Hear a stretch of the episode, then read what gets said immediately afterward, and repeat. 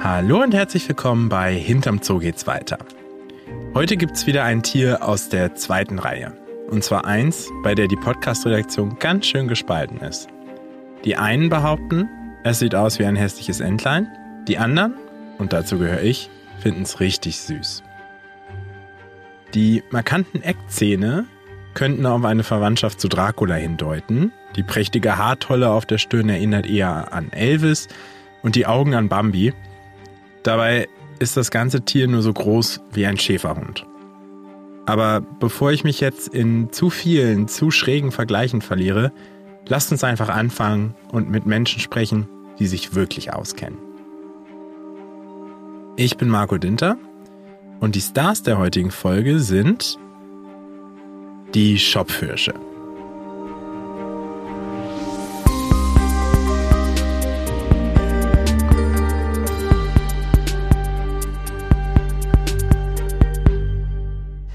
Ich möchte jetzt ein bisschen diesen ja schon fast fabelhaft anmutenden Tieren auf die Spur kommen und stehe dafür mitten im Zoo.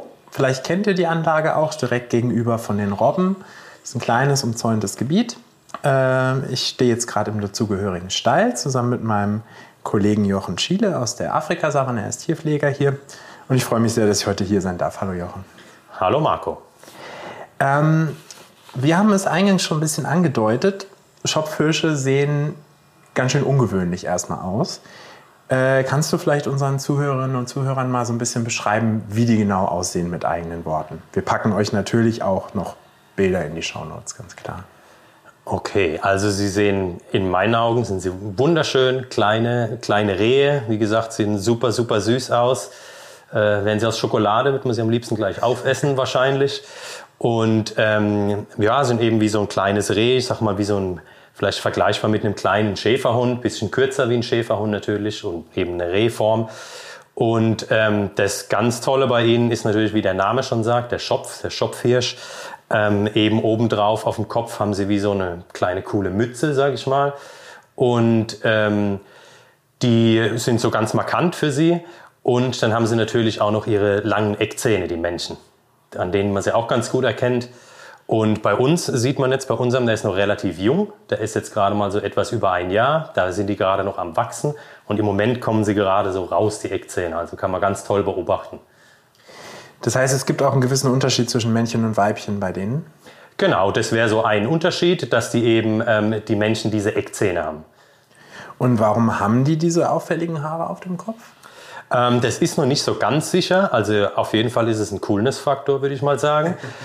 Und ansonsten, ähm, es wird vermutet, dass es vielleicht auch so zur Wärmeproduktion ein bisschen dient, dass es da einfach ein bisschen wärmer ist. Und, äh, aber ganz genau geklärt ist es meines Wissens noch nicht. Also im Grunde ein bisschen wie eine warme Mütze. Genau, so wie eine Wollmütze, eine coole Wollmütze. Eine coole Wollmütze. Wofür brauchen die die denn? Also wo kommen die denn eigentlich vor? Ist es da kalt?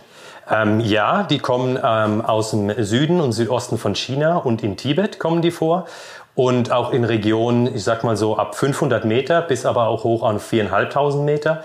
Und da wird es natürlich ein bisschen frisch und wahrscheinlich haben sie das dann einfach zum, zum Wärmen. Genau, also das ist durchaus eine nützliche Errungenschaft von der Evolution, dass man so eine dicke Wollmütze auf dem Kopf hat. Und die Eckzähne hast du gerade angesprochen. Ich finde, das ist erstmal was, wo man jetzt nicht unbedingt dran denkt, wenn man an Hirsch denkt lange Eckzähne. Man sieht es jetzt auch, die beiden spielen hier, oder spielen, laufen gerade ein bisschen über die Anlage hier vor uns. Ähm, fangen die sich damit Tiere oder wofür braucht man solche Eckzähne? Nee, Beute brauchen sie nicht fangen, sind reine Laubfresser. Ähm, die nehmen sie für Kämpfe, wenn sie sich um ein Weibchen streiten zum Beispiel, irgendwo in freier Wildbahn ein zweites Menschen über den Weg läuft oder so. Das wird jetzt hier bei uns natürlich nicht passieren, aber in freier Wildbahn kann das mal sein und dann werden die eingesetzt zum Kämpfen. Und die sind auch immer ganz schön zu sehen. Ähm, ich habe auch mal gelesen, dass die im Englischen gerne Vampirhirsche genannt werden, also Vampire Deers. Und so sehen sie auch wirklich aus, also wirklich mit ihren kleinen Fängen wie so ein kleines, ja, wie ein Vampirhirsch eben. Und in diesem Bericht, den ich gelesen hatte, stand auch so als bisschen Vergleich, wenn jetzt äh, der Krampus, quasi der, das Pendant vom Weihnachtsmann, wenn der jetzt auch einen Schlitten hätte und das von seinen Tieren gezogen würde, dann hätte er bestimmt solche Vampirhirsche oder dann in dem Fall jetzt bei uns Schopfhirsche weil die halt einfach so ein bisschen skurril aussehen mit diesen Eckzähnen. Außerdem ich habe gerade schon gesagt, man denkt beim Hirsch nicht unbedingt an Eckzähne. Die sind ja auch relativ klein. Also du hast sie jetzt gerade mit dem Schäferhund verglichen, so ich sag mal Kniehöhe, vielleicht einen genau. Ticken höher, je nachdem wie hoch die eigenen Knie sind. Ähm, warum sind die denn so groß oder nur so klein? Ähm, also die Größe von dem Tier ist natürlich an, ihr, an seine Umwelt angepasst. Er lebt im, im relativ dichten Wald. Und dann ist es natürlich auch von Vorteil, wenn man ein bisschen kleiner ist, dass man besser durchs Unterholz kommt. Und was auch noch so ein bisschen charakteristisch ist für die Schopfhirsche, dass sie eben, ich sag mal, vorne ein bisschen tiefer gelegt sind. Wenn man jetzt mal irgendwie so im Autojargon bleiben würde. Ähm, und das hat natürlich dann auch den Vorteil, wenn man durchs dichte ähm, Dickicht im Wald geht, dass man nicht überall hängen bleibt dass sie dann einfach mit dem Kopf vorne ein bisschen äh, besser durchs Dickicht kommen und das äh, Laub und die Äste dann einfach so über einen drüber streifen und dass die besser durchs, durch den Wald einfach kommen. Und sich dann so im Unterholz äh, vergraben. Ich sehe jetzt gerade zwei. Wir stehen jetzt gerade in der Stalltür quasi nach draußen. Wie viel halten wir denn eigentlich hier in, im Frankfurter Zoo? Also wir haben hier zwei Stück, ein Männchen und ein Weibchen. Und ähm, die sind meistens Einzelgänger in freier Wildbahn, ab und zu auch in, äh, als Pärchen unterwegs. Und deswegen, wir hatten lange Zeit nur das Weibchen hier. Das heißt lange Zeit, ungefähr für ein Jahr. Ähm, hier im Zoo in Frankfurt ist es auch die erste Shop-4-Schaltung, die wir hier haben. Und ähm, wie gesagt, das Weibchen, Samantha heißt die, die ist 2015 geboren im Berliner Zoo, beziehungsweise im Tierpark in Berlin und kam letztes Jahr im Sommer zu uns. Und die heißt eben Samantha. Und das Männchen, das kam jetzt erst Anfang des Jahres zu uns. Der ist im Zoo in Magdeburg geboren. Und der hat jetzt auch einen ganz speziellen Namen bei uns bekommen. Er wird nämlich ähm, Willi heißen. Und es ist so, bei uns gibt es einen alten Kollegen, den hat man vielleicht auch schon in dem einen oder anderen Podcast mal gehört. Äh, Willi ist hier unser Kiwi-Magier und er war schon im Kiwi-Podcast zu hören und äh, auch beim Baumkänguru. Und der geht jetzt dieses Jahr in Rente. Und offiziell weiß es auch noch gar nicht, dass der Schopfhirsch nach ihm benannt wurde. Aber mal sehen, was er dazu sagen wird. Aber so ihm zu Ehren haben wir den jetzt Willi genannt, weil wir auch fanden, ist ein schöner Name und der passt. Und jetzt heißen die Willi und Samantha, die zwei. Das heißt, er weiß es noch gar nicht. Dann können wir jetzt direkt mal testen, ob unser Kollege Willi auch den Podcast hört. Ganz genau. Perfekt. Ähm, du hast gesagt, die Szene hat jetzt Willi.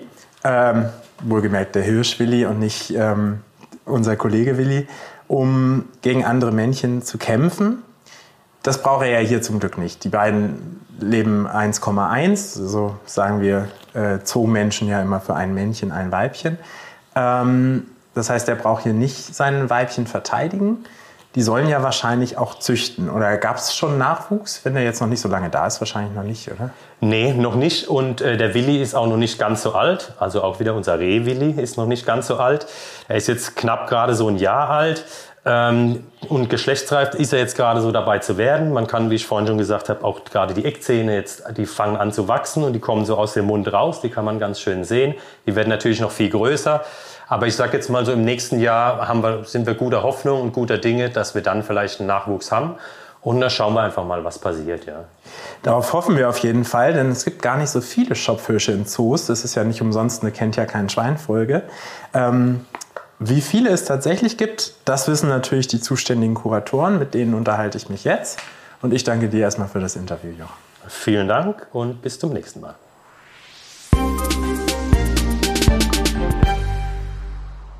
Ich habe mir jetzt Dr. Sabrina Lin ins Studio eingeladen. Die kennt ihr schon aus diversen Podcast-Folgen. Äh, die ist Kuratorin hier im Zoo, unter anderem für die Schopfhirsche zuständig und hat sie uns angeschafft. Und äh, ich freue mich, dass sie da ist. Hallo Sabrina. Hallo Marco. Was findest du denn jetzt an Schopfhirschen so spannend? Ja, also Schopfhirsche zeigen einfach, wie vielfältig die Gruppe der Hirsche ist. Also wir kennen unsere europäischen Hirsche hier in Deutschland, die sind groß und mächtig, aber es gibt eben noch ja ganz andere Hirscharten, ähm, die in Größe oder auch im Sozialverhalten variieren oder auch in ihrem ja wahrscheinlich markantesten äh, Kennzeichen, äh, dem Geweih. Also wenn man an einen Hirsch denkt, denkt man natürlich an ein prächtiges Geweih. Und unsere Schopfhirsche ähm, haben eigentlich ein sehr rudimentäres Geweih, ähm, was sie auch nicht abwerfen. Und deshalb ja, beschreibt man sie als sehr urtümliche Hirsche, denn tatsächlich haben die Vorfahren unserer Hirsche noch überhaupt gar kein Geweih gehabt zum Drohen, sondern sie hatten lange und scharfe Eckzähne ähm, mit denen sie eben gekämpft haben und gedroht haben. Und diese Eckzähne haben sich einfach im Laufe der Evolution zurückgebildet und das Geweih weiter ausgebildet.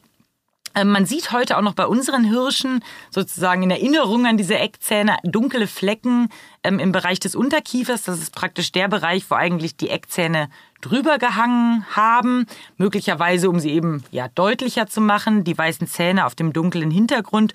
Und tatsächlich drohen auch unsere Hirsche, wenn man mal in den Wildpark vielleicht geht oder ja einfach durch den Wald, ähm, drohen auch noch, indem sie die Oberlippe hochziehen, also ihre Zähne zeigen, die aber eben nicht mehr in dieser Form da sind. Und auch das, auch diese Zähne, ähm, haben eben die Schopfhirsche, beide Geschlechter, aber eben vor allen Dingen die, ähm, die männlichen Tiere.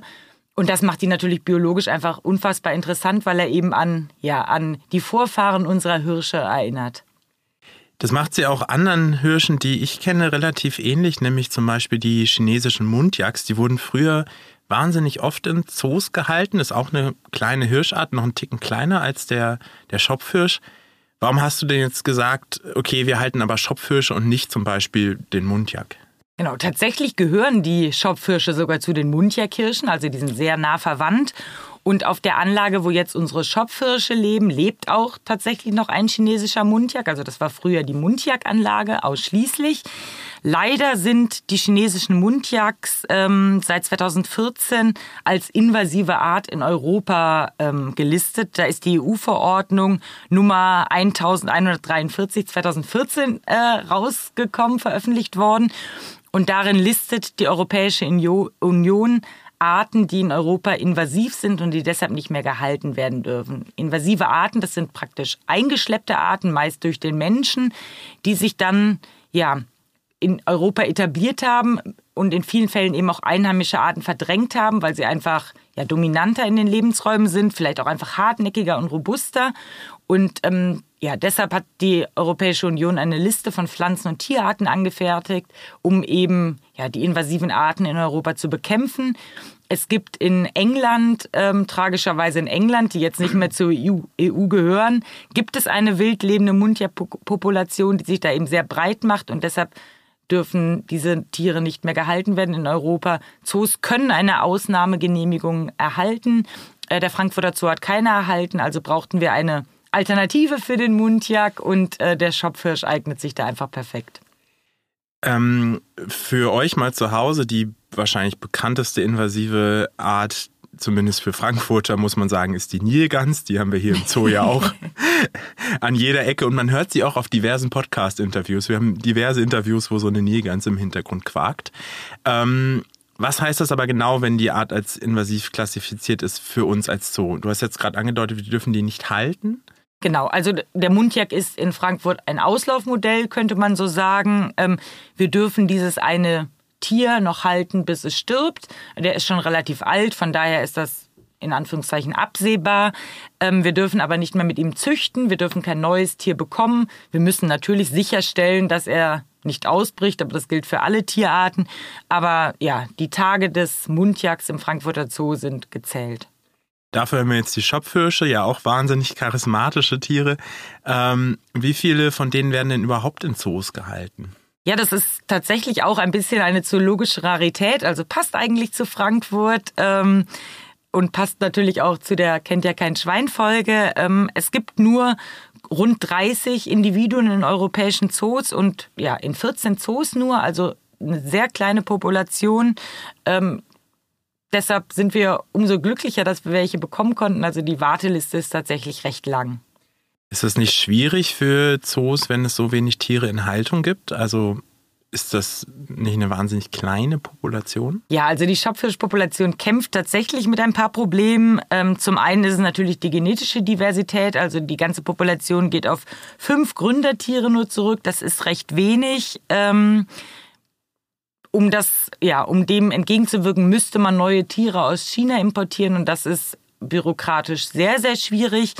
Und womit die ähm, Mundjagdpopulation kämpft, und deshalb ist es auch so wichtig, dass neue Paare gebildet werden und gezüchtet wird, ähm, sind äh, demografische Probleme. Also die Population droht zu überaltern und das ist natürlich ganz gefährlich, weil wenn man nachher nur noch alte Tiere hat, dann hat man einfach keine Tiere mehr im fortpflanzungsfähigen Alter. äh, das könnten wir als Zoogemeinschaft selbst in den Griff kriegen, ohne Importe. Deshalb gilt es jetzt zu züchten. Und sollen unsere beiden denn züchten? Ja, also die haben tatsächlich schon Paarungsverhalten gezeigt. Unser Männchen ist noch sehr jung, ähm, also fängt gerade erst an, aber ähm, es sieht ganz gut aus. Sie verstehen sich hervorragend und wir hoffen natürlich, dass da nächstes Jahr dann drei Schopfhirsche auf der Stelzvogelwiese stehen. Warum sagst du denn überhaupt, brauchen wir Schopfhirsche in Zoos? Also was ist deren, was ist deren Job denn hier? Ja, also zum einen ist das eine gefährdete Art ähm, und die Bestände sinken und gerade in, ja, in Ländern wie China ist es auch teilweise schwierig, verlässliche Zahlen zu bekommen. Also wir wissen nicht genau, äh, wie die Bestände aussehen. Ähm, sie werden auf jeden Fall weiterhin bejagt, sowohl ähm, ja, wegen des Fleisches als auch ähm, die Felle werden genutzt vom Menschen. Und dann ist tatsächlich, also wir halten hier eine Unterart ähm, in Europa, ist das tatsächlich die einzige ja, ex situ, also in Menschenobhut gehaltene äh, Population dieser Unterart. Das heißt, wenn die aus unseren Zoos verschwindet, gibt es keine weitere mehr. Die Amerikaner halten eine andere Unterart. Ähm, und das, das an sich macht sie schon wichtig, weil das die einzige Backup-Population ist. Ähm, aber es ermöglicht natürlich auch wichtige Forschung ähm, zur Genetik dieser, dieser Unterarten, was dann wiederum wichtig ist für das Monitoring der Bestände im Freiland. Also es ist ein, ein Ziel dieser Population auch, ähm, ja, genetisch und äh, für Klarheit zu sorgen, ähm, was die Unterarten angeht. Ja, und dann eben, sie sind einfach interessant. Also sie haben einfach einen gewissen zoopädagogischen Wert, weil sie eben diese Vielfalt der Hirsche zeigen. Also ein Hirsch ist nicht nur groß und mächtig mit riesigem Geweih, sondern kann eben auch kniehoch und sehr, sehr niedlich sein. das stimmt auf jeden Fall und äh, vor allem auch dann doch sehr interessant. Dir erstmal vielen Dank, Sabrina. Bitteschön.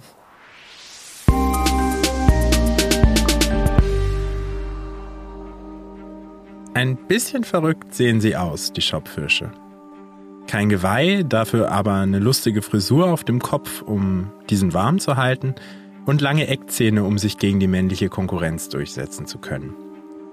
Optisch erinnern sie deshalb an die Vorfahren der Hirsche, wie wir sie heute aus unseren deutschen Wäldern kennen. Tatsächlich haben sich diese Merkmale aber nachträglich wieder so entwickelt, um perfekt an ihren Lebensraum in den Wäldern Chinas und Tibet angepasst zu sein. Dort werden sie jedoch häufig gejagt, was ihre Population gefährdet. Und deshalb bemühen sich Zoos wie der Zoo Frankfurt darum, die Art durch Zucht zu erhalten, auch wenn das bei einer Rarität wie den Schopffischen gar nicht so einfach ist.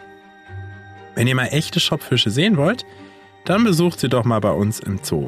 Und zwar direkt auf der Anlage gegenüber von den Robben. Wir sind jetzt am Ende dieser Folge angelangt. Bevor wir hier rausgehen, noch einmal ein besonderer Dank an Konstantin Beck der uns bei dieser Folge redaktionell unterstützt hat. Ich bin Marco Dinter und wir hören uns alle das nächste Mal wieder bei Hinter dem Zoo. Geht's weiter.